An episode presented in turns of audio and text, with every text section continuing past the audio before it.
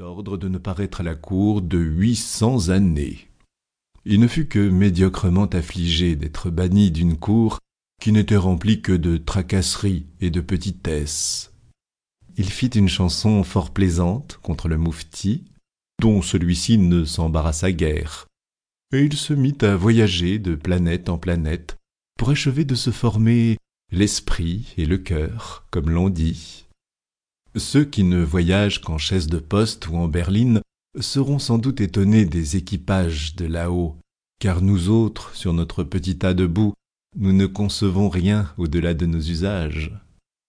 Notre voyageur connaissait merveilleusement les lois de la gravitation et toutes les forces attractives et répulsives. Il s'en servait si à propos que, tantôt à l'aide d'un rayon du soleil, tantôt par la commodité d'une comète, il allait de globe en globe, lui et les siens, comme un oiseau voltige de branche en branche.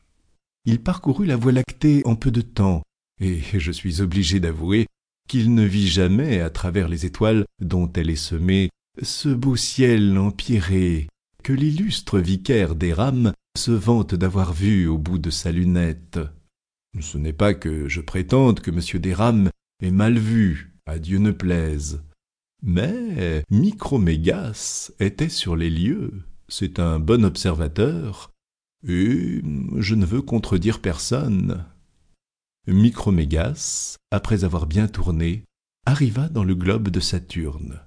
Quelque accoutumé qu'il fût à voir des choses nouvelles, il ne put d'abord, en voyant la petitesse du globe et de ses habitants, se défendre de ce sourire de supériorité qui échappe quelquefois aux plus sages car enfin Saturne n'est guère que neuf cents fois plus gros que la Terre, et les citoyens de ce pays-là sont des nains qui n'ont que mille toises de haut ou environ.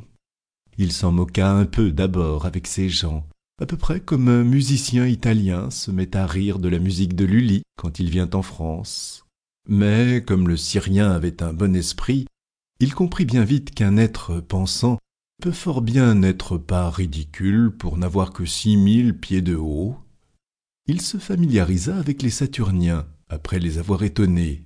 Il y a une étroite amitié avec le secrétaire de l'Académie de Saturne, homme de beaucoup d'esprit, qui n'avait rien inventé, mais qui rendait un fort bon compte des inventions des autres, et qui faisait passablement de petits vers et de grands calculs.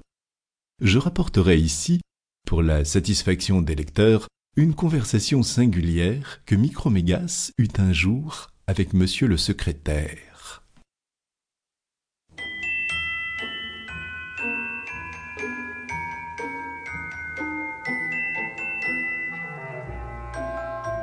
Chapitre second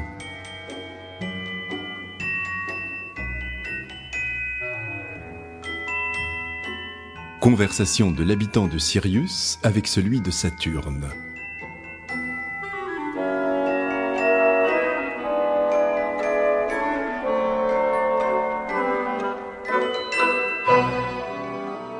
Après que son Excellence se fut couché et que le secrétaire se fut approché de son visage, il faut avouer, dit Micromégas, que la nature est bien variée. Oui, dit le Saturnien, la nature est comme un parterre, dont les fleurs. Ah, dit l'autre, laissez là votre parterre. Elle est, reprit le secrétaire, comme une assemblée de blondes et de brunes, dont les parures. Eh, qu'ai-je à faire de vos brunes? dit l'autre.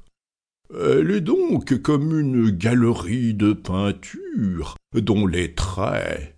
Eh non, dit le voyageur. Encore une fois, la nature est comme la nature. Pourquoi lui chercher des comparaisons? Pour vous plaire, répondit le secrétaire.